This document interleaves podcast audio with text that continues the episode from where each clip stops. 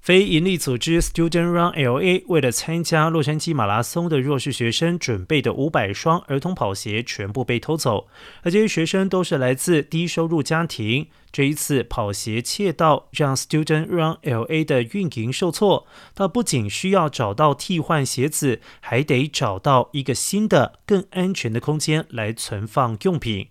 一九八九年成立以来，Student Run LA 已经培训超过七万五千名的学生参与活动，并且提供鞋子、衣服、交通，还有培训老师。